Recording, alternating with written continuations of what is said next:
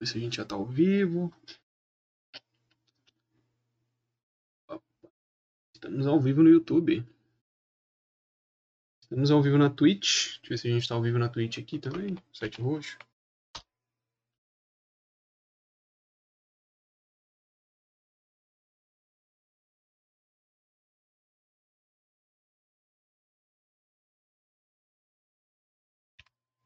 Vocês já vão me ver com, com um pouco mais de luz na cara, pessoal. Só um pouquinho que eu tô, tô terminando de configurar as coisas aqui. Fechou? Estamos ao vivo, estamos ao vivaço. Já estou acompanhando aqui o, o chat. Uh, pode ser que durante a conversa vocês escutem cachorros no fundo. É algo incrível, é sensacional, é porque aqui é tudo real time, né? Então, se tiver cachorro no fundo, é porque existe cachorro. A gente não está no estúdio. É, esse é o primeiro Papo de Hacker Podcast, então seja bem-vindo. É o podcast do Guia Anônima. Ele vai acontecer toda sexta-feira, às 8 horas da noite. A gente vai trazer um convidado para falar sobre algum tema em específico. É, eu já apresento o convidado de hoje para vocês. Antes disso, é, eu tenho que falar algumas coisinhas, alguns recados paroquiais. Primeiramente, agradecer os membros do canal que colaboram aí financeiramente com o canal todo mês. O Informática Soluções, Jonathan Duarte, Lipex Design e Catarina Albuquerque, que estão aí alguns meses conosco fazendo esse apoio. Tem membro aí que está cinco meses colaborando com o canal. E outra coisa que eu queria falar com você é o seguinte: Uh, nessa live, essa live ela vai funcionar de uma forma um pouco mais, um pouco diferente com a interação com o chat. Então o chat ele existe, vocês podem se conversar durante a transmissão, não tem problema. Caso você queira enviar uma pergunta para alguém que está participando da conversa, né, alguém do casting ou para o convidado, você pode enviar essa pergunta pelo super chat com cinco reais. Se você quiser fazer a divulgação da sua empresa, do seu Instagram, do seu canal no YouTube, da sua marca, do seu projeto, é, é só usar o super chat com o valor de 50 reais e você vai poder mandar sua mensagenzinha de propaganda. A gente vai ler essa mensagem aqui e depois essas mensagens todas vão para o nosso canal de cortes, tá? A gente está com um canal de cortes que vai começar aí provavelmente na semana que vem, que é o Papo de Hacker. Lá estarão os cortes principais dessa conversa aqui. Ok? Outra coisa, se você é membro, muito obrigado. Se você não é membro do canal, a partir do mês de fevereiro, na última live de fevereiro, a gente vai fazer o sorteio de um curso para os membros, tá? Então, para quem é membro, vai poder ter a chance de receber um curso aí. Se você quiser saber como ser membro, é só vir aqui no YouTube aqui embaixo, seja membro, clica e dá uma olhadinha lá como funciona isso. Beleza? É, acredito que eu já tenha dado todos os recados necessários. Sejam gentis aí no chat, a gente tem administradores olhando também. E basicamente, deixa eu abrir aqui a câmera para aparecer todo mundo. Esses são os nossos quatro participantes da live de hoje. Na minha direita, para você, minha direita, é minha direita, minha direita. Na minha direita temos Caio Gomes. Boa noite, Caio, tudo bem?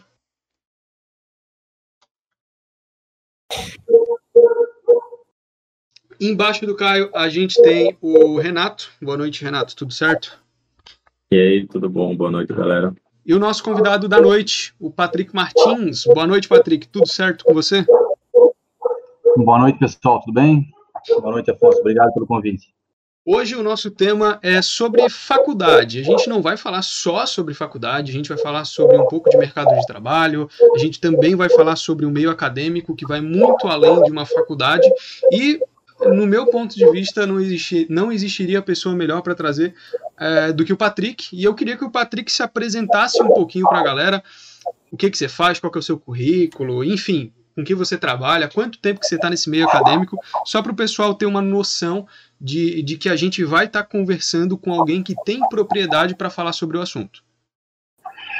Então, pessoal, eu sou o Patrick, eu me formei em 2005 em bacharel em ciência da computação eu tenho duas pós-graduações a nível de especialização, gestão de segurança da informação em redes de computadores e governança em tecnologia da informação. Além disso, sou mestrando no programa de ciência da informação da Universidade Federal de Santa Catarina. Estou na área desde 1997. É, meu início foi lá na, na IPAGRE como estagiário, é, lecionando desde 2010, né, Agora eu estou lecionando atualmente no, no IES, no IES-GF, e também sou coordenador de curso lá, bacharel em ciência de computação e tecnólogo em rede de computadores. É, também sou professor orientador em TCC e diversas disciplinas é, na, na linha de pesquisa de rede de computadores, sistemas operacionais, é, segurança da informação, entre outros. O, currículo, o currículo é um pouco pequeno. O Patrick ele está no mercado há mais tempo do que eu tenho de vida. E isso me deixa um pouco feliz, que eu não estou velho ainda. Não estou te chamando de velho, na realidade estou, mas indiretamente. Então vamos lá, vamos para a primeira a, a, primeira pergunta. Aqui o negócio é o seguinte: eu tenho algumas perguntas anotadas aqui. Sim, ok? Alguns temas que a gente vai ter que falar, obrigatório falando durante essa transmissão. Mas com certeza ao longo da conversa o Caio vai, vai acabar falando do Patrick, porque o Caio odeia a faculdade.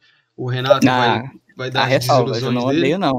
Calma lá. Odeia a faculdade com no fundo do coração dele. Ele odeia quem faz faculdade. Que isso, mano. Tô colocando lenha na fogueira. Cara exagerado. Então, então vamos começar já. Eu quero começar com a primeira pergunta, a mais impactante. A faculdade, Patrick, ela vale a pena? E quando eu pergunto se ela vale a pena, ela vale a pena para o aluno ou ela vale a pena só para a instituição que está enchendo o bolso de dinheiro? Opa, eu respeito a tua pergunta, só que quando uma instituição, instituição de ensino ela oferta um, um curso, Afonso, ela com certeza pensa também no, no, saber, né? No estudo. Então, a Faculdade de Ciência da Computação, ela vale a pena sim, né? Sendo objetivo, já colocando um true ou false aí na, na, na resposta. Sim, ela vale a pena. É, imaginem que vocês têm a possibilidade de ter uma grade totalmente estruturada e pensada para um curso, ou o conteúdo ele é estruturado, ele é segmentado é, de propósito, né, por pessoas que trabalham isso a vida toda, que, que estudam para entender qual o momento da melhor disciplina para cada aluno, né, e para cada aluno não, para a ciência da computação. E essas pessoas não não não estão ali por acaso, né? Elas não não criam um curso por acaso então, falando especificamente da Faculdade de Ciência da Computação, ela te dá uma base muito grande para algoritmos, né, no, no, no, montante assim do curso. É bem exercitada essa parte, né, em, em todas as faculdades de computação. Existe por parte do aluno uma sistematização do pensamento, isso ele vai aprendendo e vai ganhando é, maturidade nessa sistematização do pensamento. Isso é bem interessante. É, em cada disciplina ele ganha um pouco disso e começa a entender problemas complexos a partir também do, do, do que é proposto pelos professores. Né? Então é, é, bem interessante, né? É, o convívio, o networking também com, com a sociedade acadêmica, tem professor, cada aluno também, de vez em quando, é, tem com é, um professor mentor para conversar, é, e apesar de eu já entender o, o, a pergunta nessa forma é, colocasse, é, se une muita teoria à prática de mercado de trabalho. E os alunos vão compreender, na maioria das vezes, quando eles estão já no fim da faculdade e que já estão bem colocados no mercado de trabalho.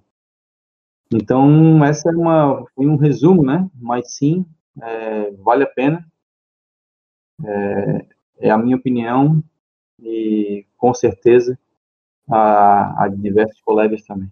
Ah, eu, vou, eu vou deixar agora com o Caio. Eu tenho certeza que ele vai colocar alguma coisa bem legal pra gente, porque você falou e vai te fazer uma pergunta provavelmente muito mais capciosa do que a minha. Caio, você Cara, ouviu lá, networking, pô, vai aprender algoritmo, laralá, paralelepípedo e agora? Cara, então, eu tenho para mim que você não precisa de faculdade para chegar longe na área de tecnologia. Muito, muito distante disso, cara. Eu tenho amigos que hoje em dia o cara ganha, ele trabalha fora, trabalha no, em Portugal. Ele não trabalha em Portugal, tipo, alocado lá. Ele mora aqui no Brasil, mas trabalha para uma empresa de lá, ele recebe em euros e tal. E é um cara que ele tá super bem no mercado de trabalho, e o cara nunca pisou um pé em faculdade, sabe? E tenho vários amigos também que estão assim, que os caras estão muito bem alocados no mercado de trabalho e não pisaram numa faculdade. Então, assim, a minha crítica à faculdade não é que as pessoas que fazem faculdade, elas não deveriam fazer. A minha crítica é as pessoas que acham que faculdade é totalmente necessário para você entrar bem no mercado de trabalho de TI. Eu sou totalmente contra isso, eu não acho que é necessário. Óbvio que vai te dar uma base muito melhor, dependendo do tipo de pessoa que você é. Se for um cara muito autodidata, cara, você provavelmente não vai precisar da faculdade para quase nada. Assim, é a minha opinião. Você tem faculdade hoje, Caio? Você, você trabalha no mercado? Como que é o seu... Eu trabalho numa empresa de Cyber Threat Intelligence, é, prevenção de ameaças e tal. Eu trabalho como DevSecOps lá, então eu mexo bastante com programação, com segurança e com toda a parte de DevOps também, pipeline, esse tipo de coisa. E, bom, é isso. E aí eu queria complementar fazendo uma pergunta para o Patrick. É, o qual, qual é a diferença no mercado de trabalho para uma pessoa que faz faculdade e uma pessoa que não tem? Tipo, qual é o impacto que a faculdade gera no mercado de trabalho que uma pessoa sem a faculdade ela não teria tal, tal benefício, digamos é, assim. Não, essa, essa pergunta é da hora. Depois que o Patrick falar, eu vou até complementar, porque eu ia fazer o policial mal, mas depois dessa pergunta do Caio aí, eu vou fazer o policial bom, tá? Aí a gente deixa o Renato como policial neutro. Vamos lá. Qual que, é, qual que é a diferença entre um cara que faz faculdade e um cara que não faz faculdade? Na área de segurança, Patrick, a gente tem muita gente que não faz faculdade e que faz só a certificação. Mas a gente fala de certificação depois. Vamos falar primeiro agora nesse foco aí. Qual é a diferença grande de um cara que tem uma graduação e o um cara que não tem uma graduação? Antes de, de responder, eu, vamos tentar no, no final da conversa convencer o Caio a aprimorar o conhecimento se inscrevendo numa faculdade tá, para ele melhorar esse networking dele e tentar mudar o pensamento dele. Essa é a ideia. Bom, é, existem pessoas fora da, fora da curva, é, são pessoas extraordinárias, né? É, eu considero que essas pessoas, se bem é, mentoradas, bem ensinadas, bem treinadas, com certeza vão aperfeiçoar cada vez mais é, todo estudo que vocês colocam como autodidata, é, que ela tem, é, apesar de não ter é, a faculdade. Né? Então, eu acredito que a diferença ela é tratada em diversos em diversas searas, né? em diversos ambientes. Né? É, de forma alguma eu menosprezo quem não faz faculdade, né? É, eu acho que não, não sei se, se isso ficou colocado nas palavras até agora. É, muito pelo contrário, a gente admira quem é autodidata e fora da curva. No entanto, é sempre interessante que essas pessoas também, assim como a pessoa que faz faculdade, ela tem a mente aberta para entender as pessoas que não fazem. As pessoas que não fazem faculdade, elas podem experimentar, né? Tentar entender como é que é esse mundo, né? É, como que se atrela o conhecimento que ele já tem é, com o, o, conhecimento domado, né? É, eu vou colocar agora em ensinar e complementar e aprimorar toda essa base, de repente, que ela não teve, né? É, com certeza está é, em voga aí o, o LGPD. Existem diversas, é, diversos caminhos para você chegar e, e trabalhar é, com o conceito LGPD. E, e, fica muito mais fácil quando você tem base e experiência para tratar esse tipo de situação. Então, se a gente for colocar um diferencial entre quem faz faculdade e quem não faz faculdade, é todo aquele início que eu comentei com vocês, né? É, é a base e uma sistematização de pensamento, uma forma de pensar que foi praticada ao extremo, que foi ensinada por pessoas que trabalham isso e que conhecem o mercado de trabalho. Então, é, essa acumulação de desafios que se tem em cada fase de faculdade, essas dificuldades que se colocam, elas são estruturadas para criar um profissional é, treinado para a resolução de problemas. Né? E muitas das vezes as pessoas que não têm esse estímulo inicial é, têm que procurar é, entender isso é, por si só. Né? Então, é, eu acredito que se eu fosse escolher uma palavra única para diferenciar, na minha opinião, respeito todas, seria base. Tá, seria, seria no caso a base, sei lá, científica do cara. O cara vai ter uma Não, base não, não. científica para entrar no É, é, mercado. é base pra, é base para tudo, Afonso. Base para saber seguir o melhor caminho para resolver um problema, base para direcionar qual que é o melhor sistema operacional para instalar, base para entender é, por que, que a pilha TCP/IP é, realmente está com problema naquele sistema operacional e liberou uma porta e o rootkit funcionou, porque eu acredito que que muito é, dessas terminações que existe, DevOps, DevSecOps, é, se tu for é, escovar bit, é, existem diferenças é, na formação das pessoas que entendem e escovam esses bits, que tiveram essa base para acontecer. Claro, claro que existem pessoas fora da curva, né, que até formadas em outros cursos que conseguem entender essa teoria. Tá, E aí deixa eu te perguntar, e se o cara ele tá na área, ele já tá trabalhando no mercado há, sei lá, 5, 10 anos, ele já tem uma base do que ele precisa para trabalhar, ainda assim a faculdade ela vai agregar alguma coisa para ele, sendo que ele já tem uma base necessária?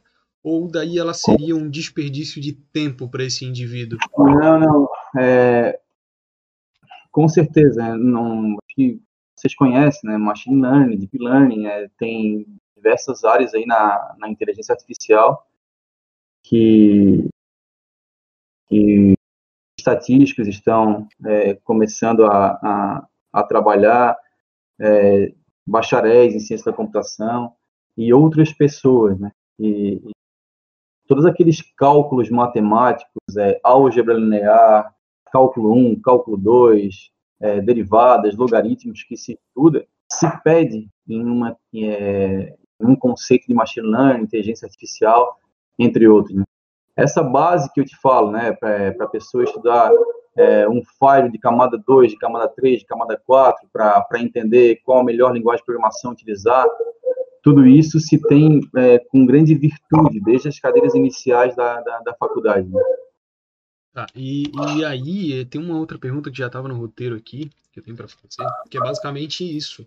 Se algumas matérias da faculdade elas não acabam sendo é, inúteis para o mercado de trabalho. Porque, beleza, a matemática a gente vai usar, a matéria de cálculo e tudo mais, a gente acaba conseguindo aplicar esse conhecimento em inteligência artificial, por exemplo, é, no desenvolvimento, sei lá, de uma visão computacional que precisa de muita matemática, enfim, mas não necessariamente você vai aplicar todas as matérias que você aprende na faculdade diretamente no mercado de trabalho, certo? E alguns conhecimentos de algumas matérias eles são extremamente rasos e acabam sendo tipo meio desprezíveis. Você, beleza, existe aquilo ali, mas você não vai usar aquilo ali na sua vida. Então, eu entendo a tua opinião, mas não concordo, mas entendo a tua opinião. Mas, por exemplo, assim, beleza, uma matéria de matemática lá, cálculo. A gente tem cálculo, show. É, aprendemos, tem cinco, seis matérias de cálculo na, na, na, na, ciência da computação, por exemplo. Algumas são, inclusive, bem repetitivas. É, muitas dessas coisas, um profissional ele não vai utilizar essa matemática na, na, na área de trabalho. Ele não vai necessitar disso, por exemplo. Porque hoje você por exemplo, ah, por, vamos supor aqui um conteúdo, tá? Um conteúdo de uma matéria. Ah, para fazer o cálculo de máscara de IP na matéria de redes, por exemplo. Isso é necessário, sendo que já existe calculadora que faz isso. É necessário o cara aprender a fazer isso na mão. Isso não é antiquado. Não é algo que tipo já está datado já, porque hoje faz isso, isso tudo se faz automaticamente. Você precisa entender como aquilo funciona, mas isso não significa que eu precise calcular na mão uma máscara de IP de rede. Com, com certeza existe a calculadora de IP é, online, é, com certeza existem outros subterfúgios para montar ambientes de rede de computadores, mas é, nada mais inútil ter, ter o conhecimento e, e, e, não saber usar, né, Afonso? Então, eu vou acreditar numa calculadora, vou, vou colocar o, o resultado, mas e cadê o teu planejamento, o teu entendimento da, das redes? É, é, eu acredito que, fazendo uma analogia um pouco esdrúxula, né, mas quando tu vai para a guerra com granada, com metralhadora, com fuzil, com escopeta, com binóculo, tu não usa todo, a todo momento a sniper, tu não usa todo momento a granada, né? Teu joguinho, né? Mas tá lá se tu quiser usar. É igual conhecimento. Tu adquiriu conhecimento de assemblar, tu adquiriu conhecimento de calcular a marcha de subrede, tu adquiriu conhecimento do PHP, do Java, do C, do Python, e a hora que tu precisa, opa, isso aí eu conheço. Sabe que é uma linguagem de programação entre objetos, sabe que é uma fila, uma lista, uma pilha, uma árvore binária, poxa, pesquise em profundidade, Google Sort, Sort, a gente pode ficar aqui a noite toda, a gente pode conversar de assuntos específicos que é uma coisa óbvia. O cara que se forma em medicina, ele tem uma especialidade, né? Uma especialização dentro da medicina. Nós também, né? Mas nós conhecemos, nós sabemos também é, tudo que o poderio que, que, que o curso nos permitiu é, é, conseguir. Então, de forma alguma. É legal é, automatizar um cálculo de, de IP, sim, mas é muito interessante também é, para o teu conhecimento, para o teu saber, para definir outras propriedades, para até para uma conversa de bar, para não passar vergonha. Começa a conversa de bar, aí tu, aí tu tá sacaneando com a minha cara. Tá me chamando de otário. É, cara, eu falei que eu ia fazer o policial médio, né? Deixa eu fazer o policial bom, então. É, é difícil fazer o policial bom. É, cara, a faculdade ela me ajudou em algumas coisas, tá? Não vou dizer que teve bastante conteúdo que foi interessante, teve alguns conteúdos que eu achei bem inútil, alguns que eu nunca vou usar na minha vida e espero nunca usar. É, linguagens formais e autômatos é uma delas. É, tipo, não quero saber como é que faz uma linguagem de programação, não vou trabalhar com isso. É... Ó, cara de chateado, Patrick. É, mas tudo bem, tá? algumas matérias eu achei, achei bem inúteis mesmo, bem inúteis mas algumas matérias colaboraram com o conhecimento que eu já tinha, tá? Por exemplo, mesmo eu sendo formado como técnico em redes, eu já estudei dois anos e pouco de redes antes, a matéria de redes estava tranquila, mas ainda assim a faculdade conseguiu me agregar um conteúdo na matéria de redes. É, a pergunta, agora que eu já vou emplacar, já vou emendar, o Caio, tem alguma coisa para falar? Renato? E senão eu já vou emplacar a pergunta aqui mesmo, vou diretão. Pode mandar bala aí, tá tranquilo. Uh, um profissional, um profissional, qual, tipo assim, o que que diferencia um cara que ele vai lá e ele faz uma faculdade de um cara que faz os cursos avulsos na internet? Ele, vamos supor, tá, Patrick, que eu peguei a grade da, da, da faculdade de ciência da computação e escolhi somente as matérias que me interessam ali. E por meios da internet, que hoje a gente encontra tudo na internet, eu fui buscar esse conhecimento fora porque sairia muito mais barato do que uma faculdade. Fiz todos esses cursos, adquiri essa base tá? por meios externos. É claro que às vezes não científicos. Qual seria a, a grande diferença? Pode ser bem resumido, porque tu já respondeu isso uma vez, mas qual seria a grande diferença de um cara que ele busca o conhecimento sozinho por cursos externos do que um cara que ele vai para uma instituição, ele vai para um meio acadêmico, uma faculdade para obter esse conhecimento? E aí, outra pergunta que é um pouquinho mais complexa é qual que é a diferença de um profissional que tem várias certificações, por exemplo, LPI, é, CEH, OSCP e etc., de um cara que tem uma faculdade. Sendo que, por exemplo, na área de segurança da informação, a gente vê as certificações sendo mais valorizadas às vezes do que a própria graduação, no caso. É duas em uma essa, hein? Duas em uma. Vamos ver se eu lembro das duas, então vamos começar pela primeira, né, Afonso? É, eu percebo que é, existe uma disseminação de conteúdo muito grande, todo mundo já sabe, né? Assuntos específicos, gente explicando muito bem na internet, no YouTube. É, só que ainda eu volto lá no início da nossa conversa. Né? Uma grade, um conteúdo programático de uma faculdade, ela é colocada em xeque todos os anos, ela é todos os semestres, né? Ela é treinada, ela é suportada, ela é remodelada, ela é atualizada, ela é homologada pelo MEC, ela tem estruturas funcionais muito bem definidas que intercadeiam um conhecimento. Então, é, eu não consigo comparar uma, uma pessoa que, mesmo com muito esforço, é, consegue estudar e consegue compreender todas as vertentes de de, de ciência da computação, por exemplo, né, pegando o, o bacharel, com um aluno que frequenta regularmente um curso que foi programado e modelado para isso, num ambiente propício para isso, num espaço de tempo propício para isso, e com todo o aparato que existe do, dos recursos da faculdade, dos professores e até do networking que ele exerce com os outros alunos, né? Se vocês perceberem de networking de faculdades que surgiram grandes empresas, né? Então, é só coloquem aí no Google e comece a pesquisar como é que surgiram essas, essas grandes empresas que tem aí. Até. Tá te chamando de otário, hein, Caio? Por esse lado. É, a segunda pergunta tá, tá com relação às certificações.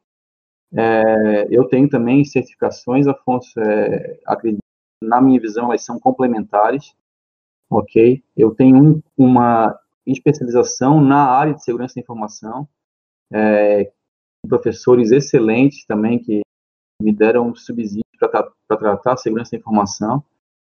É, considero os certificados super valiosos como complementares à faculdade. E depois de uma graduação, você pode escolher, é, de repente, se especializar ou é, seguir várias abstrações e certificações. Né? Certificação A de tal linguagem, certificação A, A1 de tal linguagem, e por aí vai, né? Certo, tá, certo, certo. A câmera aqui. Beleza. Tá, enquanto, enquanto a gente estava falando de pô, grade curricular e etc., é, veio aqui uma, uma dúvida, mas beleza. Ô, Tron, tem algum, ô, Renato, tem alguma coisa para perguntar? Tenho. É, primeiramente, eu queria dar minha, minha opinião sobre a, a respeito da faculdade em si. É, então, eu acho que depende para área. Abrangendo para a faculdade toda em si, pegando uns cursos diferentes por medicina, tu não vai arranjar nada se tu não tiver uma faculdade basicamente tu necessita de uma faculdade de medicina para te conseguir trabalhar na área. Mas para a parte de tecnologia, eu acredito que tu consegue aprender tudo por fora. Da, a faculdade em si, eu acho que ela auxilia bastante caso tu queira fazer alguma coisa fora do país, trabalhar fora do país. Mas pra, aqui para dentro no Brasil, tem bastante empresa que agora busca mais o que o que a pessoa realmente sabe do que um, um certificado lá, um diploma, e ele busca mais o conhecimento, se a pessoa sabe fazer, porque também tem muito aluno que acaba saindo com o diploma na mão, mas vai ver de, de conhecimento tem muito pouco, sabe? E agora uma pergunta que eu tenho para o Patrick é se a grade curricular está defasada na área de tecnologia na faculdade, está desatualizada, se ela abrange todos os alunos, da, como a forma que ela, que ela avalia e como ensina.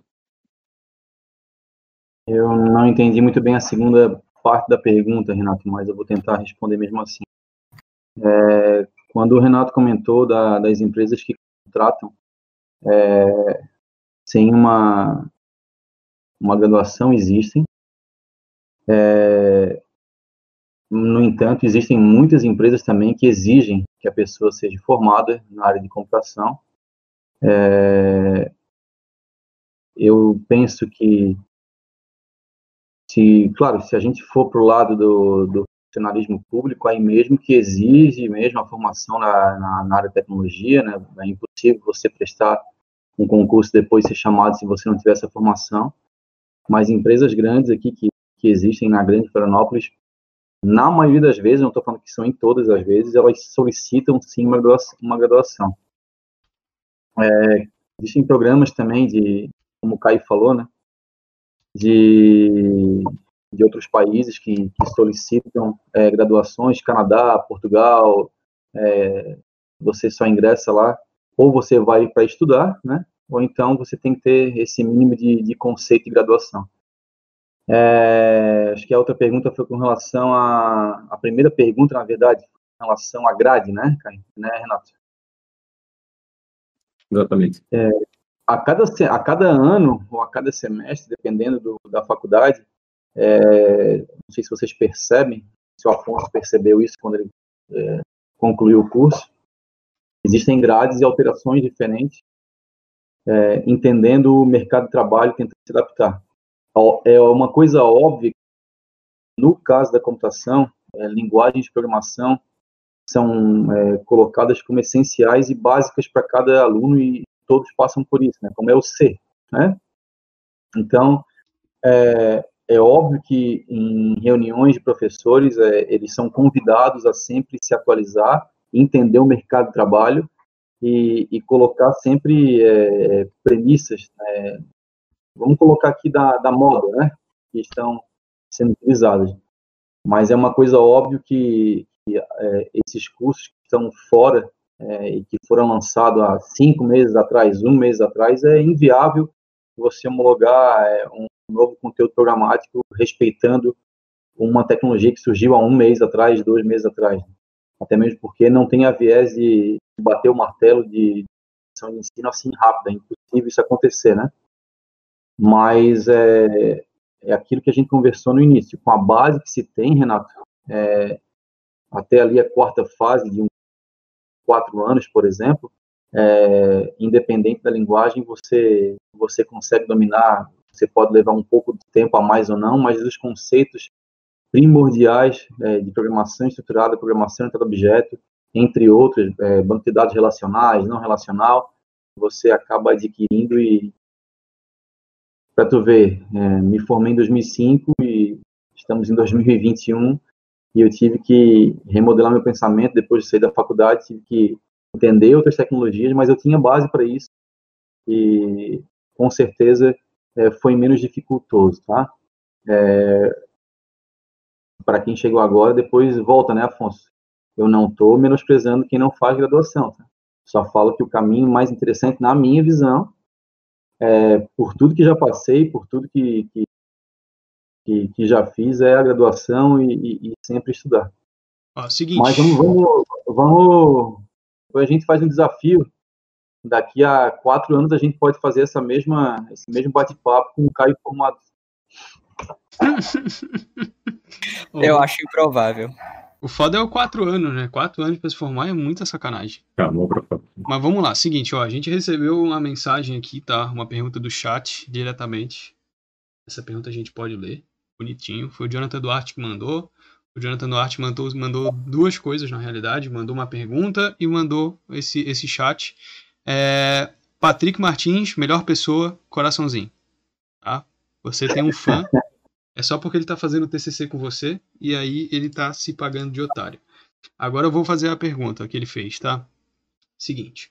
O modelo atual de ensino abrange todos, sendo que cada um aprende de uma maneira diferente sendo que cada um aprende de uma, de uma maneira diferente. As formas de avaliação atuais, provas, realmente ensinam o aluno a pensar ou é apenas decoreba? Isso é uma coisa que, que eu passei na faculdade e eu tenho essa dúvida até hoje, Patrick, na realidade. É, essa relação aluno, professor, disciplina ou matéria, prova, ela vem desde a quinta série, né? Então, é, Mas você não acha que isso é meio, você não acha que isso é meio defasado? O ensino tem algumas propriedades interessantes, né? os professores têm que se atualizar. É, com certeza, na faculdade fez, teve prova que não deveria ser decoreba, né? O curso promove é, principalmente a questão é, do aluno botar a cabeça para pensar, né? É, com certeza, aquela prova que o aluno vai atrás da, da informação é, colada na mão depois apaga no final nervoso, mas aprendeu decorando, não é interessante. Mas quando você pratica um exercício de matemática e pega o mais difícil, depois o mais complexo ainda, isso vai te, te trazendo um, um, conteúdo mesmo que seja involuntário, tá? É, o Afonso comentou que odeia é, compiladores, linguagem de formais e autômatos e compiladores. É uma disciplina essencial para a computação e ah. ela tem bastante exercícios e, e, e para você entender como é que funciona toda a sistemática de, de, de um algoritmo e, e, um aplicativo, por exemplo, como é que ocorre a construção em tempo real, né? Essa disciplina e... é um inferno, cara. É a pior disciplina da faculdade. Eu entendo a pergunta do Jonathan Duarte. É, fazer a correção, ele está sendo orientado pelo professor Douglas, tá? E não, não é por, pela minha pessoa. Eu não fui pichação. Mas é um, um grande aluno, é, investigador. E eu entendo a pergunta da Decoreba. Podem haver situações que sim, isso ocorra, mas é, o professor está cada vez mais tentando se ambientar a, ao novo perfil de alunos. Eu sei que professores que ainda não conseguiram, eu entendo a opinião de vocês, mas muitas vezes, em situações, não sei se o Renato e o Afonso concordam comigo, no qual o aluno pede aula prática, aula prática, aula prática, aula prática. O professor faz aula teórica, depois aula prática, chega na aula prática e os alunos somem. Os alunos vão embora, vão fazer exercício prático em, é, em casa, e aí então fica é, bem é, triste né, essa situação. É, eu acredito que tem que ter é uma, é uma mão de via dupla, né? então é, full duplex, ao invés de ser simplex. Agora, vocês querem, vocês querem jogar alguma coisa aí, meninos? Pode bater, eu Caio. Posso... Pode bater, não tenha dó. não, eu vou falar que essa coisa da prática, eu não, não tem como eu responder isso, porque o que eu peguei foi o primeiro semestre da faculdade só no EAD, e agora o segundo semestre também vai ser EAD, e provavelmente talvez eu mude de curso. Mas o que eu mais senti falta mesmo era dos professores, porque muitas vezes eles acabavam faltando às aulas, e a gente ficava lá os alunos e descobria em cima da hora que eles não iam. Muitas, ah, principalmente os professores de programação, que foi que era tipo a única matéria obrigatória no, no primeiro semestre para a gente aprender C. E nas aulas práticas, eles sumiam e deixavam tarefa quando a gente acabava tendo dúvida e complicava muito. Eu acho que muita gente acabou passando sem, sem ter aquela base inicial, sabe? Ah, não, mas isso aí eu também. Eu tive professores horríveis. Professores que pegavam a aula, colocavam um PDF na, na tela e começavam a ler o PDF como se a turma fosse analfabeta e não soubesse ler o PDF. Isso, isso acontece realmente. Ter professores ruins eu acho que é natural, mas daí não sei se é bem a culpa da faculdade, acredito que seja muito mais do profissional, né? É, que existe profissional ruim existe em tudo quanto é canto. Mas o cara colocar um PDF na tela e ler para uma turma de sexta, sétima fase é, é brincadeira. Ah, mas beleza. Quer falar alguma coisa, Caio? Eu tô sentindo o Caio tão quieto. Tá tudo bem, Caio? Tá tranquilo? Como é que é, você tá sentindo? tentando absorver as coisas que o Patrick tá falando, né, cara? Assim, Tá vendo a não é porque... não é porque eu tenho a minha opinião como ela é que eu simplesmente vou rejeitar tudo que o, que o Patrick falar, né? Quando eu falo para as pessoas que, que eu simplesmente não, não quero fazer faculdade, o pessoal simplesmente acha que eu vou ignorar tudo que alguém que faz faculdade vai falar, sabe? Cara, não, não é assim. A gente tá numa live para tirar dúvida, entender um pouco mais do meu ponto e o ponto do Patrick, e não tem porquê eu não entender e pensar no que ele tá falando, sabe? É, e a gente daqui a pouco também vai sair do assunto faculdade e vai para um pouquinho mais acima que a academia em si, né? É, falar sobre TCC também, que é legal. Mas só fazendo um gancho, eu, eu, convido o Renato a, a depois, é, no bastidores, ele pegar lá o contato da faculdade que eu trabalho, a gente pode validar essas disciplinas aí, e aí eu, a gente mostra um pouco do, do nosso projeto lá. Meu Deus, o cara tá fazendo mexer no meio da live. É... Aí é sacanagem. É o seguinte, vamos lá. Cara, Patrick, eu queria saber o seguinte. Como que é o interesse da galera de TI para se tornar um professor ou um pesquisador? Por exemplo, eu, eu, você, a gente fez ciência da computação, tá no nome que é ciência. Então você vai naturalmente ser um pesquisador, né? um cientista. Então você, teoricamente, é, esta, essa faculdade é mais voltada para a área científica, para a área que seria mais próxima do acadêmico, certo? É, como que é o interesse pela galera para se tornar professor, para se tornar é, pesquisador, para voltar, para se voltar mais para esse lado acadêmico, né? É, como que você vê o interesse dos, dos, jovens? Porque eu vejo, por exemplo, que as próximas gerações aí elas terão menos interesse ainda nisso, por ser algo um pouco burocrático, por ser algo talvez antiquado para quem olha de fora. Então eu queria saber você que está há anos e anos dando aula para centenas de alunos, qual que é a média do interesse do, da molecada para a faculdade, para se tornar um pesquisador, professor, enfim? É, o, o, o, bacharel é, de ciência da computação, vou falar especificamente dele, tá? O, o Afonso. Não, perfeito. para falar sobre outra, outros Até tenho também sobre tecnólogo em redes de computadores. É, eu entendo que está havendo uma, uma mutação da, das faculdades aos poucos, apesar de muitas pessoas não enxergarem isso, mas é quem, quem coloca cada disciplina está preocupado em, em, manter o interesse do aluno desde a primeira fase. Então, as primeiras fases elas sofreram mutações significativas para chamar a atenção do aluno. É, não, não, nós não estamos parados é, verificando é, essa burocracia que tu colocou, essa chatice que vocês de vez em quando é, é, colocam, né? Mas sim está sofrendo algumas mutações, algumas pequenas atualizações. É, quanto ao, ao interesse ser mais acadêmico, né?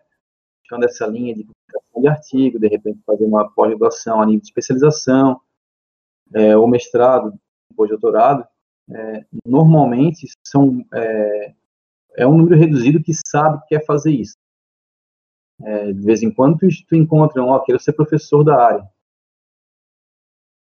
Mas normalmente no meio do caminho, lá pela quinta, sexta fase, o professor da, da disciplina, é, independente qual disciplina, ele consegue perceber pela escrita, pelo interesse, é, pela forma é, de realização de uma prova, é, é, como ele se porta perante aos colegas.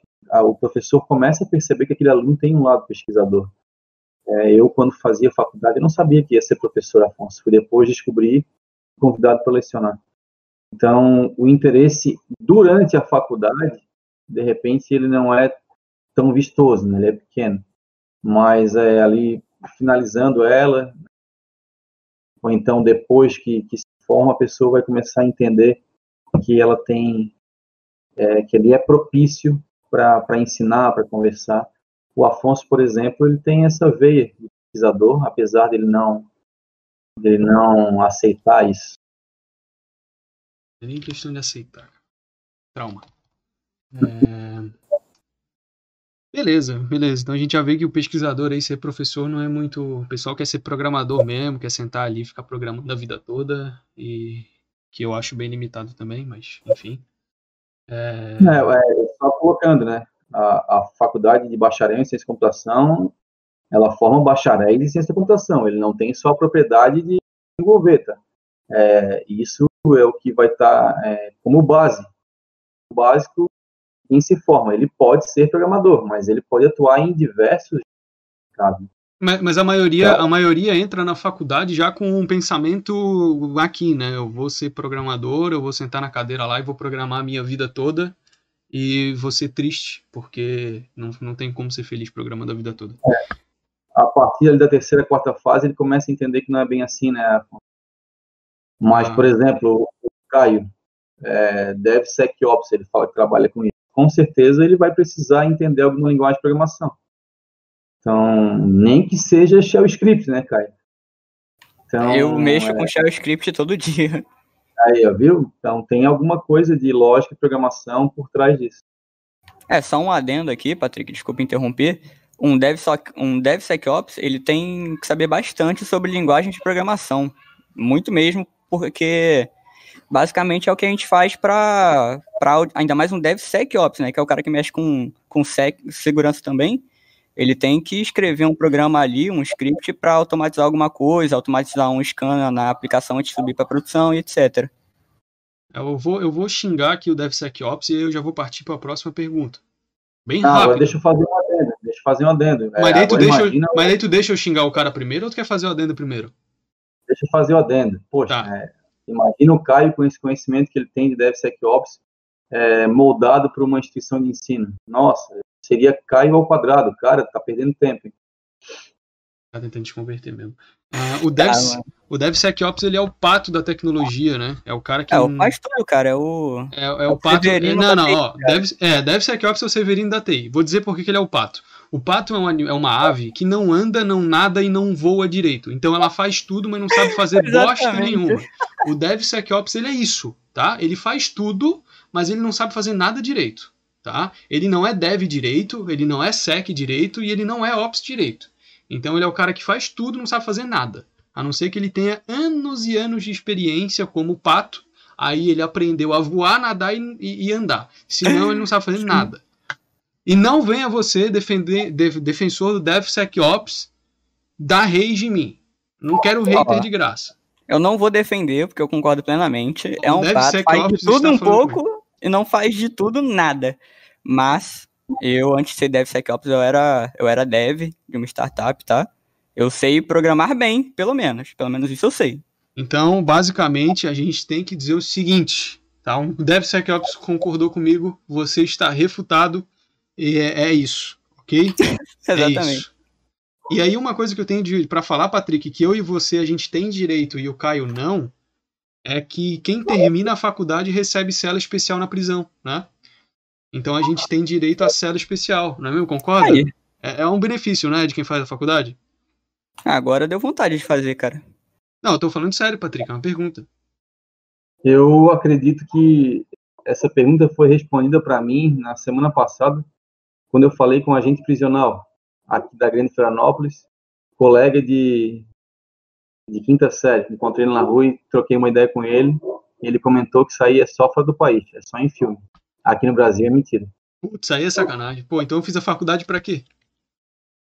Vou ser preso junto com todo mundo, velho. Eu fiz a faculdade só para isso, maluco.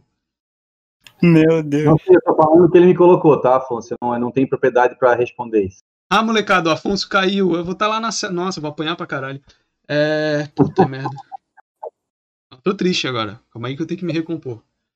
Enquanto isso, vocês querem fazer alguma pergunta? Renato, Caio? Pode dar nos dedos, não tem problema. Ele tem mais anos de experiência do que a gente tem de vida. Ele vai responder. O silêncio paira. Eu tinha que ter dado um roteiro para eles. É... Cara, na real, eu queria fazer uma pergunta, cara. Então faz, cara. Manda essa pergunta, que seja cabulosa. Não, não é cabulosa. Né? É uma, é uma pergunta que eu tenho realmente curiosidade, que a galera que, que faz faculdade geralmente não costuma me responder com uma pergunta tão objetiva. Que é, quais foram as principais dificuldades que tu encontrou quando entrou na faculdade pela primeira vez, assim? Quando você pisou lá, qual foi a parada que tu mais sentiu dificuldade? Você é pro Patrick? Sim. Ah, faz tempo, na época dele era, eles escreviam na pedra ainda. Pode falar, era cartão perfurado. Bom, é, no meu caso, sabe, Caio, é, acho que Caio não, Renato, perdão. Não, Caio, tá é, certo, foi o Caio. o Caio, o Renato é o, é o de baixo. Foi o Caio que perguntou? Sim. Foi o Caio. Ah, desculpa então, Caio, desculpa. É, no meu caso, eu não tinha acesso em casa a, a um computador, então isso foi o começo da faculdade. Então tinha que ficar indo quase que é, o tempo todo na faculdade fazer os exercícios, atividades. Né? É, era bem disputado lá, era era também a realidade de outras pessoas e a internet estava começando a, a vingar, vamos colocar assim. Então tudo isso que se tem de bombejada hoje não tinha na época, né? Então a gente teve que, que ralar bastante. Eu acredito que esse foi o, a principal dificuldade, não ter é, o recurso disponível na hora que eu precisava. Então, é, o livro não tinha o PDF, tinha que pegar na, na biblioteca, né? Por aí vai. Então foi falta de, de acesso mesmo à tecnologia em casa. É. E antes da gente partir para a próxima pergunta, eu queria agradecer a amigos pessoais que estão aí no chat. Muito obrigado, Jonathan Duarte, Matheus Jesus e William Jesus, pelo apoio. Um beijo para vocês. Todo mundo conhece o Patrick. Isso é muito bom, que daí se ele falar alguma mentira, dá para falar no chat, pessoal, a verdade. Legal. Cara, agora vai chegar num assunto que eu adoro xingar, velho. Trabalho de conclusão de curso, o maldito TCC. Patrick, me explica por que, que eu tive que escrever 100 páginas do meu TCC. Pra, antes do para contextualizar o pessoal, o Patrick ele foi o meu professor na faculdade e o meu orientador do TCC. Então a gente teve ali uma convivência muito grande durante um ano todo, a gente se via todo final de semana. Então, já dá para xingar a mãe do... Não dá, porque não pode faltar respeito. Olha só. É... Mas Patrick, por que, que eu tive que escrever 100 páginas de um maldito TCC e que se eu falasse o seguinte no meu TCC, o IP é o Internet Protocol, eu teria que referenciar algum desgraçado que falou isso. Por que, que eu não posso falar isso? Bom, é, começando do começo, você escreveu 100 porque você quis. Poderia ter escrito, eh, poderia ter escrito 80, que era o mínimo, né? faltou poder de coesão aí, apesar de. Ai, ai, ai.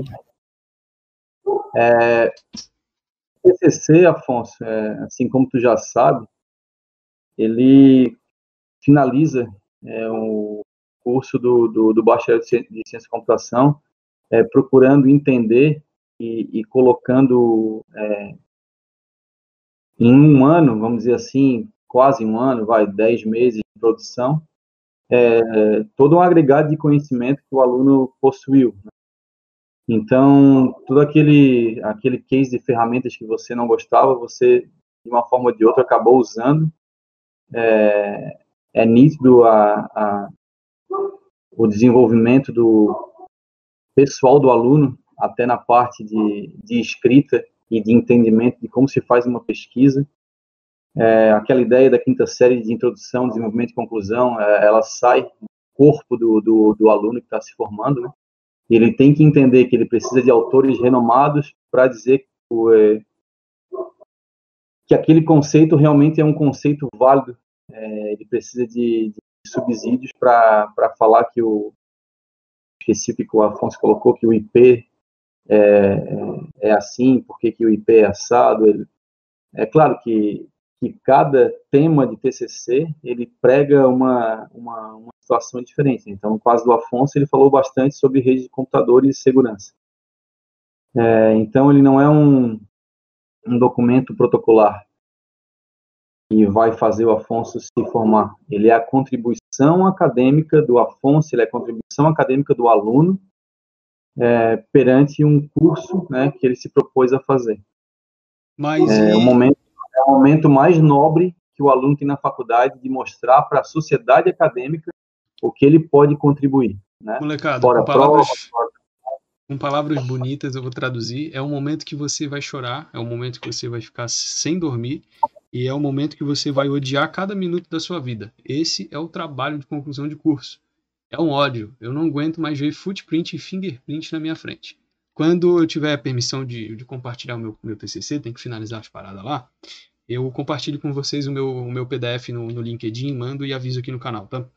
É, mas basicamente é o pior momento da sua vida durante a faculdade. Se você acha que vai ser linguagens formais e autômatos, que vai ser engenharia de software, que vai ser cálculo 1, 2 ou 3, não vai ser.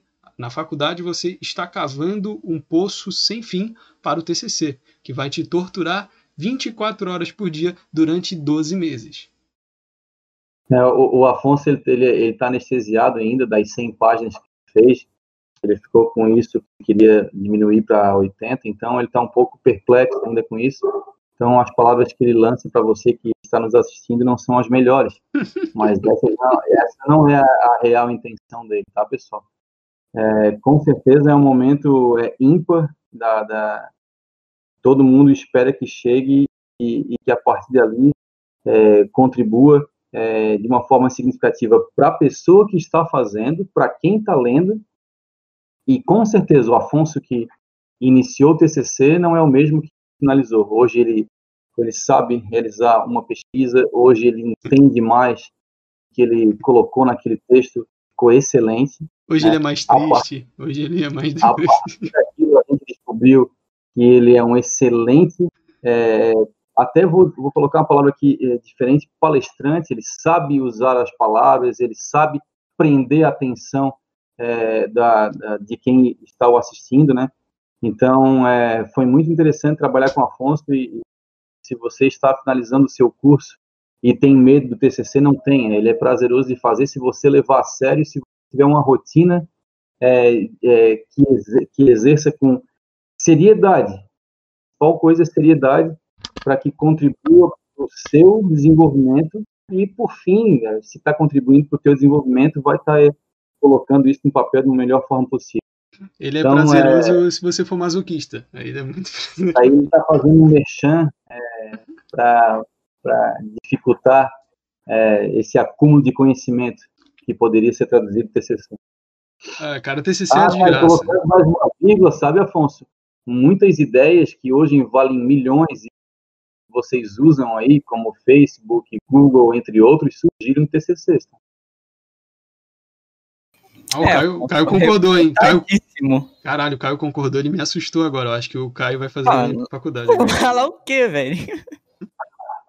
Cara, eu, eu acho assim, se você é masoquista, o TCC vai ser prazeroso. Fora isso, é uma merda. É, mas não Ah, desiste, não. Não desiste, não. Vai fundo. É uma merda, mas vai. Você já tá no final mesmo, vai desistir agora pra quê? Então, vai que vai, moleque. É isso Ah, aí. Mas, ó, TCC, eu vou dar um segredo do TCC, tá? Pegue um orientador bom. Esse é o truque do TCC. Louco. É o. É a, como que é? É a colinha do TCC pegar um orientador bom. Se você pegar um orientador merda, você tá fudido. Você vai fazer tudo sozinho e ele vai ganhar crédito nas tuas costas. Agora, se tu pegar um orientador bom, ele vai te auxiliar. O meu TCC é, foi uma. Foi, foi muito complicado, foi uma dor de cabeça desgraçada. Mas foi muito mais fácil porque eu tive um orientador bom. Tá? Então a dica é pegue um orientador bom. Fala, Tron. Fala, Renato.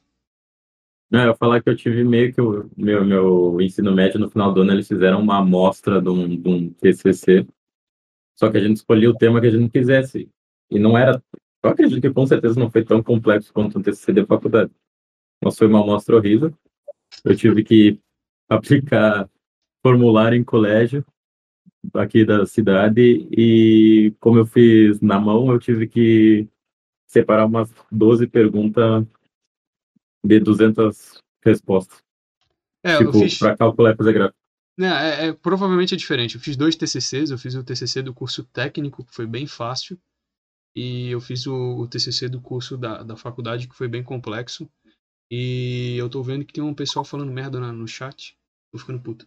É, mas, basicamente, os meus TCCs foram bons. O meu do TCC técnico foi 9,5 e o da faculdade foi 10. E isso eu vou falar pra sempre, porque foi uma nota muito alta. É, é, mas, ô, Patrick, o TCC ele não podia ser mais, tipo, mais simplificado, em vez de você ter que escrever 80 páginas, como foi o nosso, a gente não poderia escrever um, um artigo científico de 10, 15 páginas, um artigo científico que também é considerado um documento científico, né? Por que, que, por que, que é tão extenso, sendo que a gente poderia fazer algo um pouco menor, assim? Olha, Afonso, é, até te convido para escrever um artigo científico a partir do excelente TCC que tu desenvolveu, Sabia tá? que ele ia Essa- falar isso, cara. O que bicho, Essa cara. é a, é a intenção, é, depois que trabalhos bem-sucedidos vão, vão sendo colocados. Né? É, na maioria das faculdades ainda existe, é, não só da computação, né, a obrigatoriedade do TCC, isso é uma discussão bem é, complexa, bem elementar, né? Curso de ciência, de ciência computação tem essa prerrogativa, né? É, existe uma, uma, uma ideia que o aluno é, se envolva realmente com o texto, né? E que complete todo o ensino programado, é, entrando, é, esqueci a palavra que eu ia utilizar, mas que não fique raso em nenhum conhecimento. Né? Normalmente um artigo ele conta parte de um todo, né, Afonso? Então esse todo com certeza ele contém estruturas elementares de conhecimento que a gente precisa entender para é, ler o artigo. Então normalmente um artigo é um resumo de alguma coisa, a extração mais nobre de um TCC que já é nobre, né? Então eu te entendo.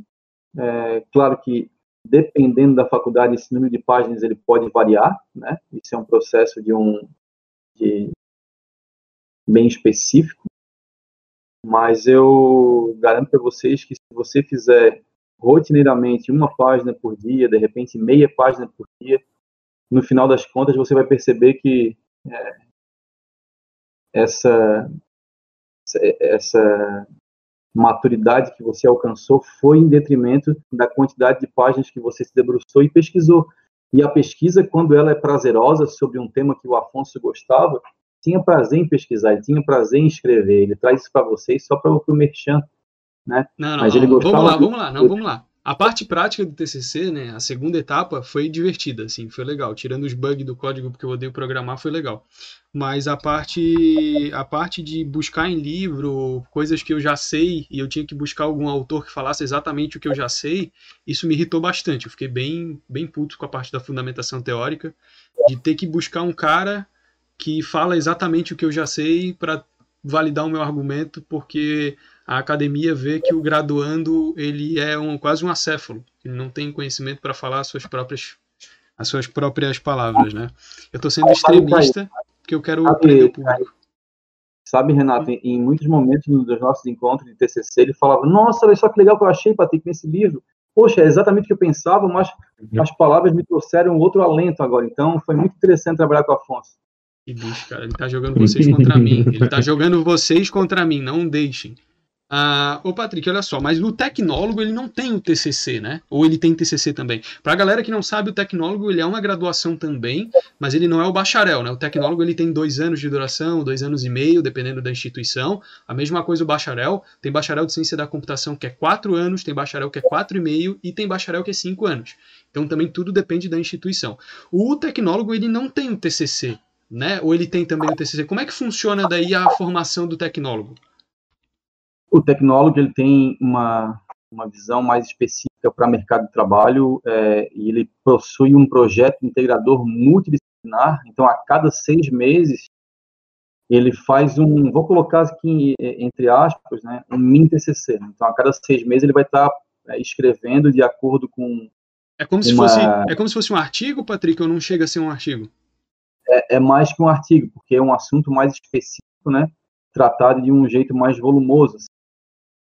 É, não se pensa muito em número de páginas, né, mas vai. É, ele chega no final do curso com a mesma quantidade de páginas que um TCC. Saquei. Então a molecada pega, por exemplo, assim: ah, esse semestre aqui a gente teve matéria sobre é, assunto X, Y, Z. Eles vão pegar um daqueles conhecimentos ali e vão desenvolver um mini TCC, um artigozinho sobre aquele assunto. Então é isso? Vai ter a parte teórica, a parte de aplicação que, que vai ser a prática, né?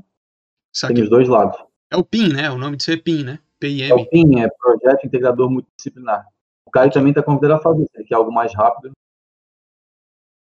Vou pensar, garanto que eu vou pensar. Caralho, o Patrick tá conseguindo converter o Caio ou ele só tá falando isso pra, pra baixar a poeira? Eu tô sentindo que não. você não foi realidade, hein, Caio? Não, não, não, não. Pessoas inteligentes são convidadas a estudar, cara. Isso aí é bom. Com certeza, cara. É, é o que eu falei lá atrás, sabe, cara? Não adianta eu falar que não quero fazer faculdade. E aí o Patrick, ele tá aqui exatamente para ser o, o, extremo norte desse meu lado. E aí ele apresentar os argumentos dele e eu ignorar totalmente. É óbvio que não. É, eu não faço faculdade por opção, sabe? Mas se eu realmente ver mais vantagens do que desvantagens em fazer a faculdade agora, por exemplo, de tecnólogo, que, é, que para mim, no momento, parece ser o mais interessante, cara, com certeza eu vou fazer. É, molecado, o Caio está sendo convertido ao vivaço. Isso está gravado, hein, Caio? Isso está gravado. Ah, tranquilo, tranquilo. Ah, mas tem bastante profissional da área de segurança que já atua há anos e está fazendo faculdade para conseguir trabalhar no exterior ou para conseguir trabalhar é, em alguns projetos que exigem faculdade. Aí você pode me dizer, ah, mas Afonso, a Google e o Facebook não estão mais contratando só pelo currículo, nananã, nananã, é pelo skill e não sei o quê. Mas às vezes é difícil comprovar skill, né? Às vezes é meio complicado você comprovar as suas habilidades assim. E você também não vai trabalhar na Google, provavelmente. Desculpa quebrar o seu coração. Dá, cara, entrar na Google é muito difícil. Não, é, mas Afonso, a Google contrata por skill. Beleza, mas você vai trabalhar na Google? Ah, beleza, não vai. Então show. Tô te desmotivando? Não tô. Tô sendo realista. Se o seu pai e a sua mãe não foram realistas com você. Hardcore, vice. É, viu? Eu sei atuar. Eu tô aprendendo. Eu devia ter feito teatro, velho. Publicidade, sei lá, alguma coisa assim. Viu? É, é, algum, algumas ocasiões que Mateus Jesus está assistindo a gente, né, Afonso? Tá, tá sim. Pois é, Mateus Jesus e outros alunos, é, em alguns casos, comprovam experiência para entrar no mercado de trabalho a partir de atividades práticas que são realizadas na instituição. Então, até esse lado, a instituição ajuda. A partir de um projeto que você fez, você consegue é, entrar no mercado de trabalho. Isso não foi só Matheus Jesus conseguir. Eu vou, dar, eu vou dar meu ponto de vista, então, aqui final, para a gente finalizar a faculdade e iniciar um outro assunto que é mais breve. Mas é tipo assim: eu acho que para quem está iniciando agora no mercado de tecnologia, a faculdade é interessante pelo networking e tudo mais.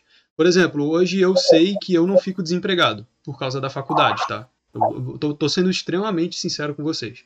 Por causa do networking que eu criei dentro da faculdade. Não foi nem por causa do diploma faculdade. Foi por conta do network. Se eu chegar no meu grupo de amigos da faculdade e mandar, galera, quebrou a empresa, preciso de emprego. Eu tenho certeza absoluta que eles vão correr atrás de alguma coisa para mim, tá?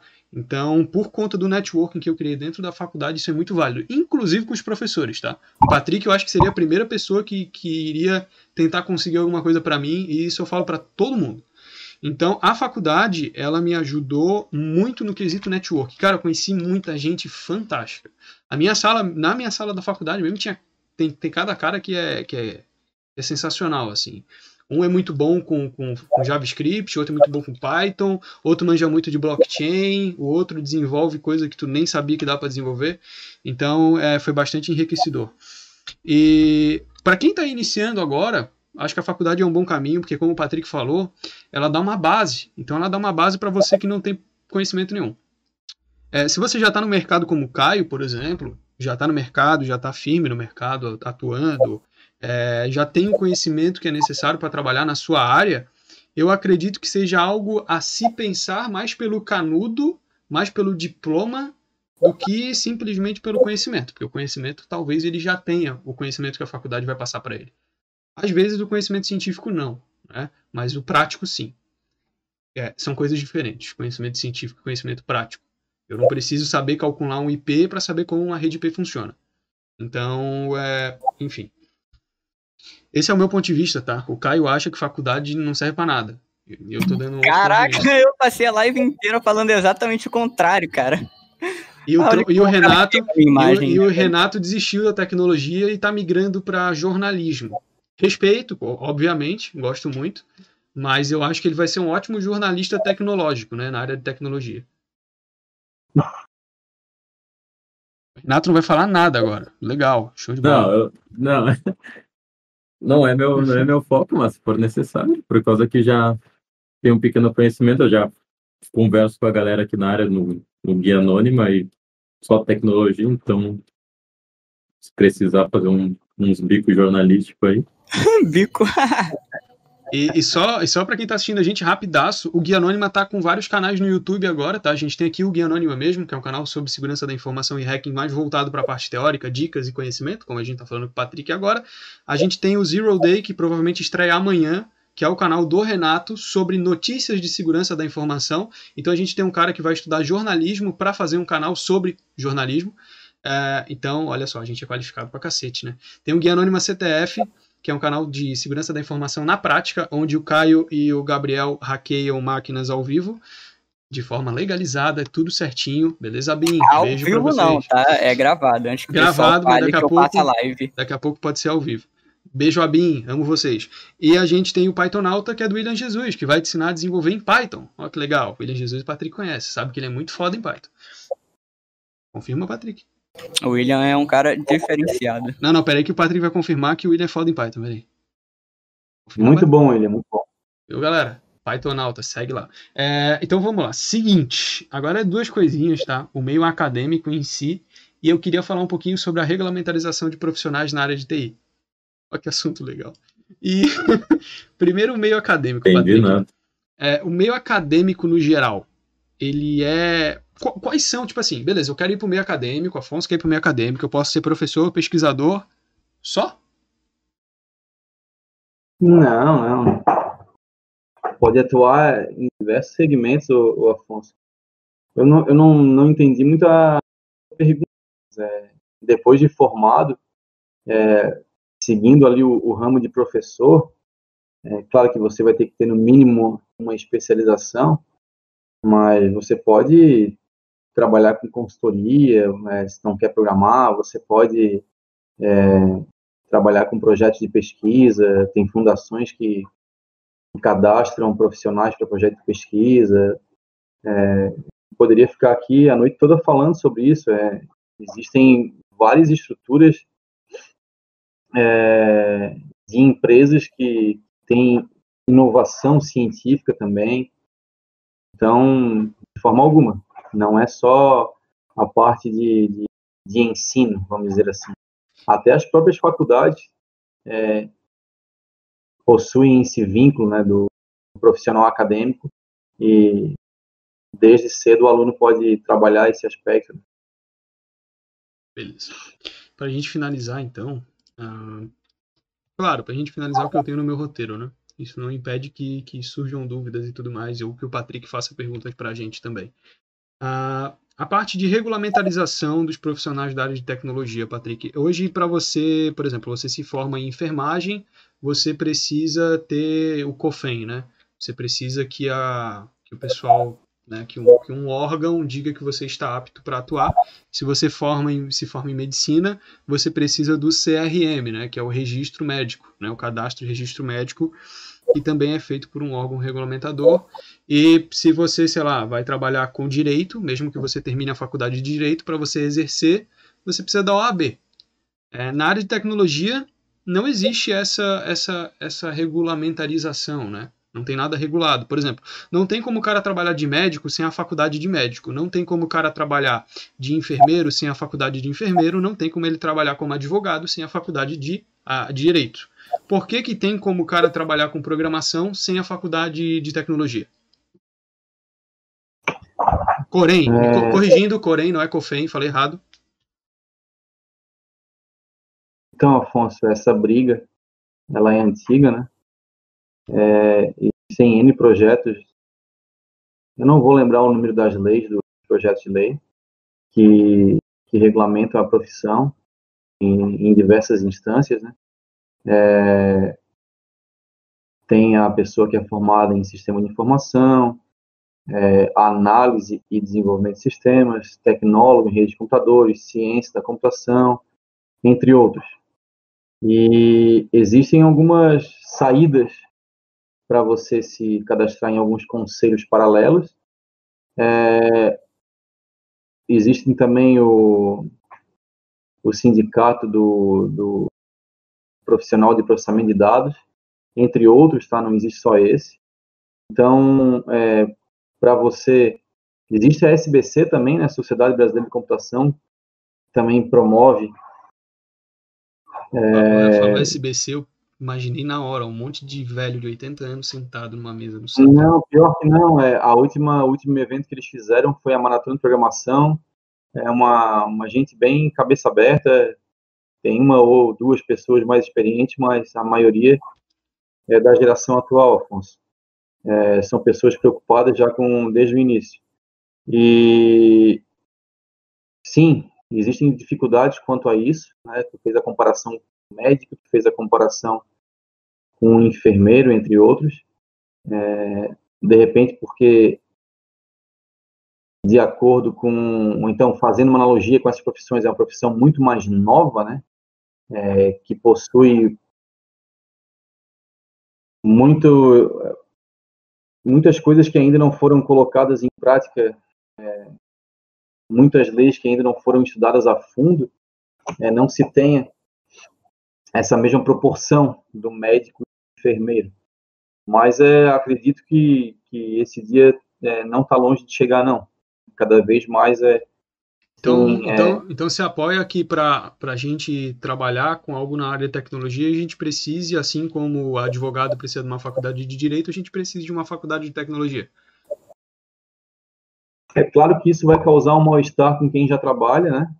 Ou então uma, uma corrida desesperada a, a canudos para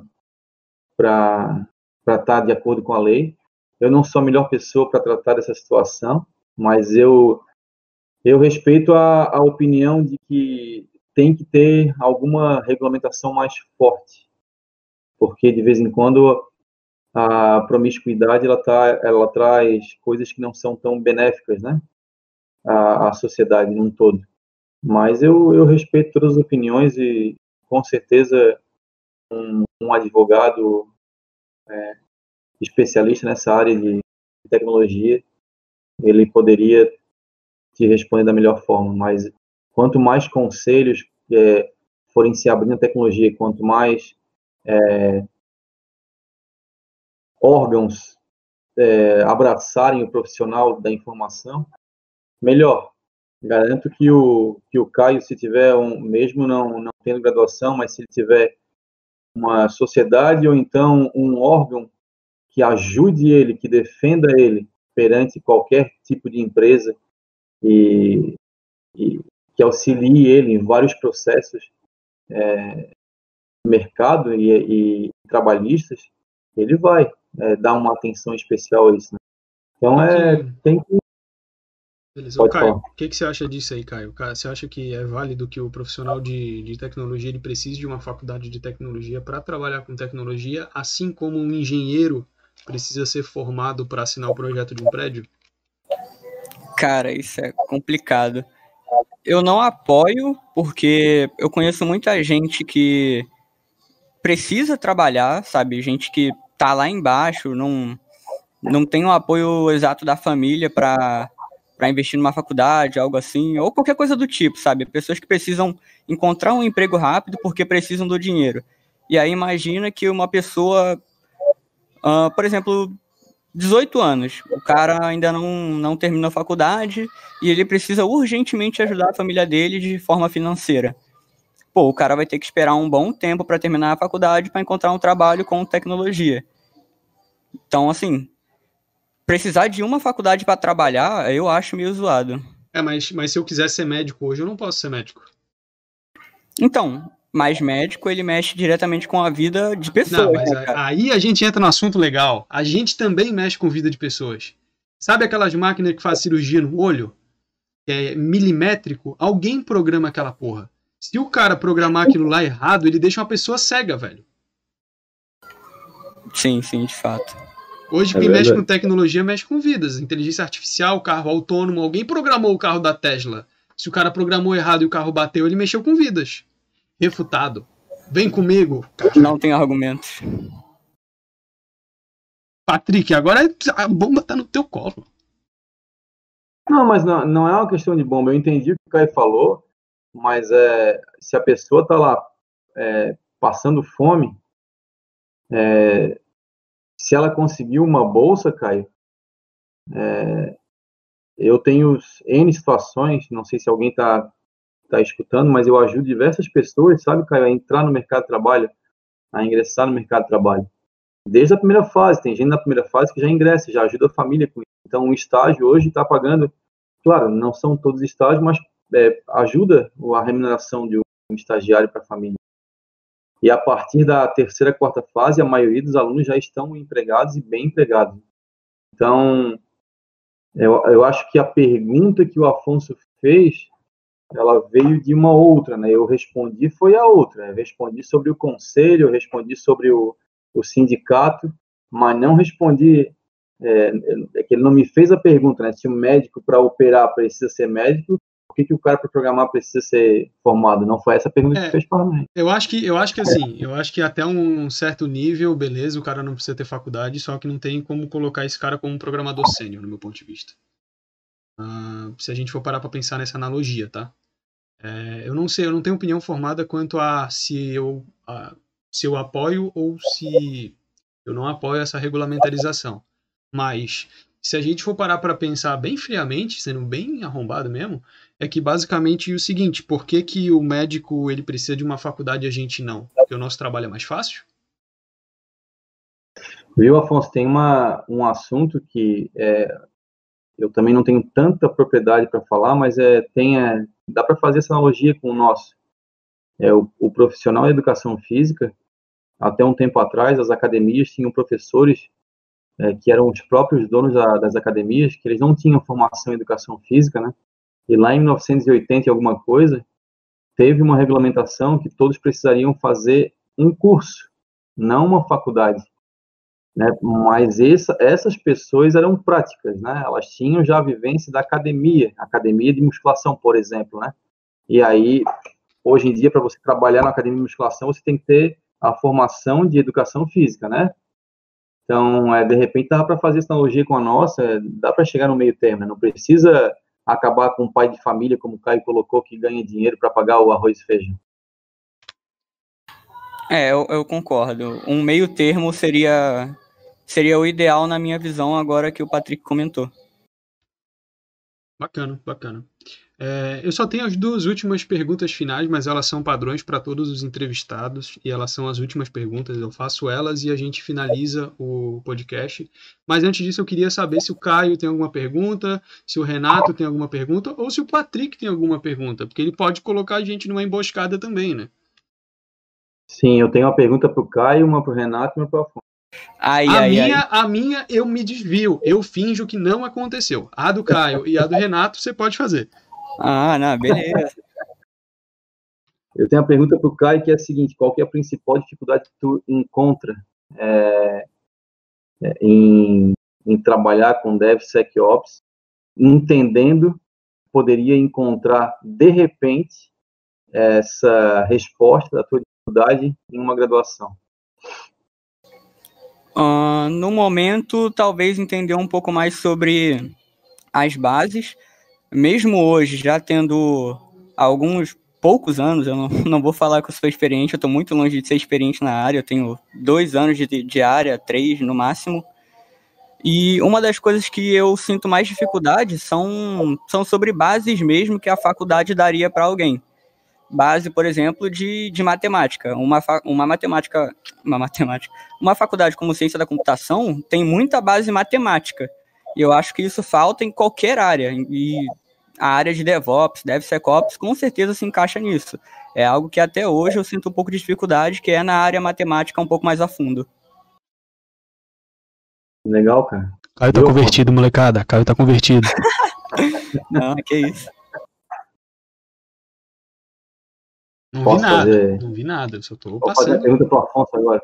Pô, podia ser pro Renato primeiro, mas manda. Viu, Afonso? É muito interessante essa tua forma de, de divulgação, é, de trazer esses assuntos, acho, acho bem bacana. É, eu sei que durante toda a faculdade tu xingou bastante, bateu bastante, mas é, é que nem casamento, né? De vez em quando a pessoa, quanto mais bate, mais ama, né? Não, não é no espancado, bom sentido, tá, pessoal? No bom sentido. Não bata é... nas pessoas, isso é crime. Vem é, comigo. Bota, não bata nas pessoas, isso é crime, né? Daqui a pouco vão cortar, vão pegar essa parte aí e vão, vão denunciar. Ah, eu vou fazer um corte com isso aí. Então, é, de tudo que tu passou na faculdade,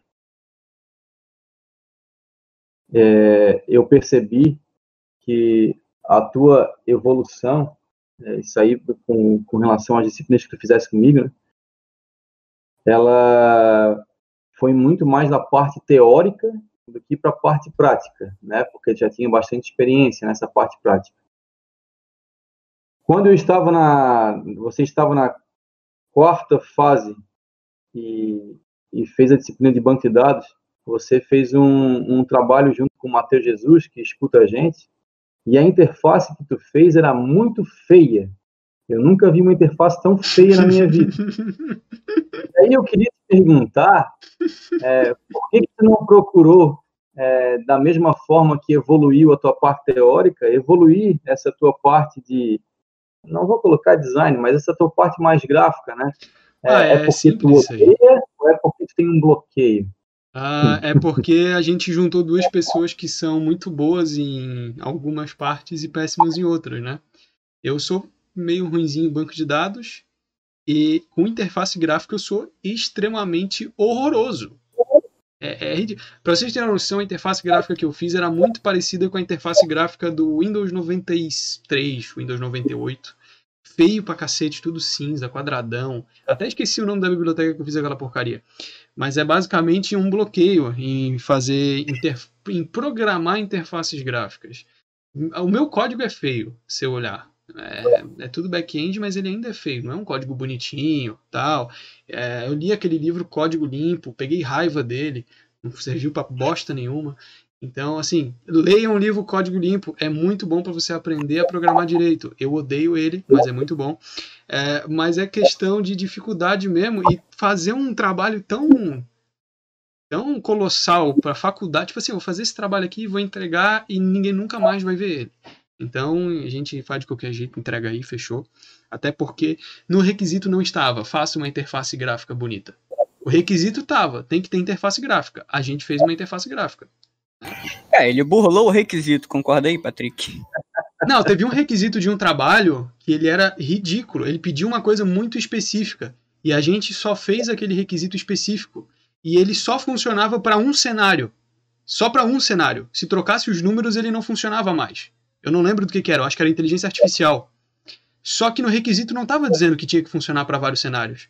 Então estava na regra do trabalho. A gente tirou 10. Fazer o quê? Eu lamento. É bloqueio, aí, Patrick. Só, só, finalizando a pergunta, é, e aí eu percebi que tu tem esse bloqueio com a parte gráfica, mas é, te convido a, a continuar essa tua parte acadêmica, tá? Não desista. Vá na carreira acadêmica que você tem futuro. Não, não, a pós-graduação, a pós-graduação pro, pro ano de 2022 aí tá, tá no caminho, tá, tá na lista. Boa. A, a pergunta pro, pro Renato é uma curiosidade. Eu, eu queria entender o, é, se tem um motivo específico para ele ter desistido da faculdade de tecnologia que ele estava fazendo. Se era foi porque ele não gostou da faculdade, porque ele não gostou do curso, porque ele se encontrou com outro outro ambiente. Tá, é, primeiro, no início do ano de 2020, estava focado na parte de segurança. Eu só estudava em casa, não tinha começado a faculdade ainda, então eu passei metade do ano todo só estudando em casa, gostava um monte de tudo.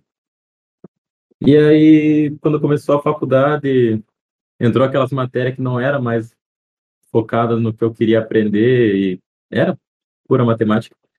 Começou a me desanimar um pouco, eu sabia que era importante, mas eu fiz tudo certinho, passei tranquilo. Mas começou a me desanimar da área de tecnologia no geral. E aí eu comecei a me interessar por outras coisas. Tipo, no meio da pandemia mesmo, ficava à toa, eu comecei a escrever. Polidense. Me interessei, me, me interessei pela parte de, de, de escrever Mas também. Acontece, de vez em quando acontece. Polidense aí... acontece de vez em quando? Não. Que Nossa, que cena horrorosa, mano. Tá. Viu, Renato? Mas é o Afonso fez uma brincadeira ali, mas é, é o jornalismo tem essa área voltada à TI também, tá? Sim. É, a brincadeira que ele, que ele colocou é uma realidade que está acontecendo a todo momento. Tem muitos jornalistas se especializando nessa área de tecnologia, não tão a fundo, né? Mas aí é, fica bem interessante essa convergência né, dos dois mundos. Parabéns aí, cara. Caio, muito obrigado também por. Agora é o seguinte, tá? Agora, agora a gente vai para o final. O final é só o Patrick, eu faço a pergunta e ele dá. Então, se o Caio quiser dar boa noite, se o Renato quiser dar boa noite, pessoal, fiquem aí, não sai que ainda da live tem duas perguntas que são padrões que eu vou fazer para todos os convidados. Depois que o Patrick terminar de responder a última pergunta, a live simplesmente vai fechar. É... Renato, alguma mensagem ao público, algum convite, algum beijo, alguma dança de polidense secreta? Não.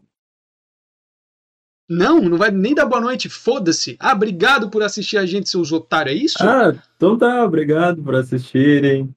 Curtam o canal, sigam o canal. Amanhã tem vídeo no canal novo.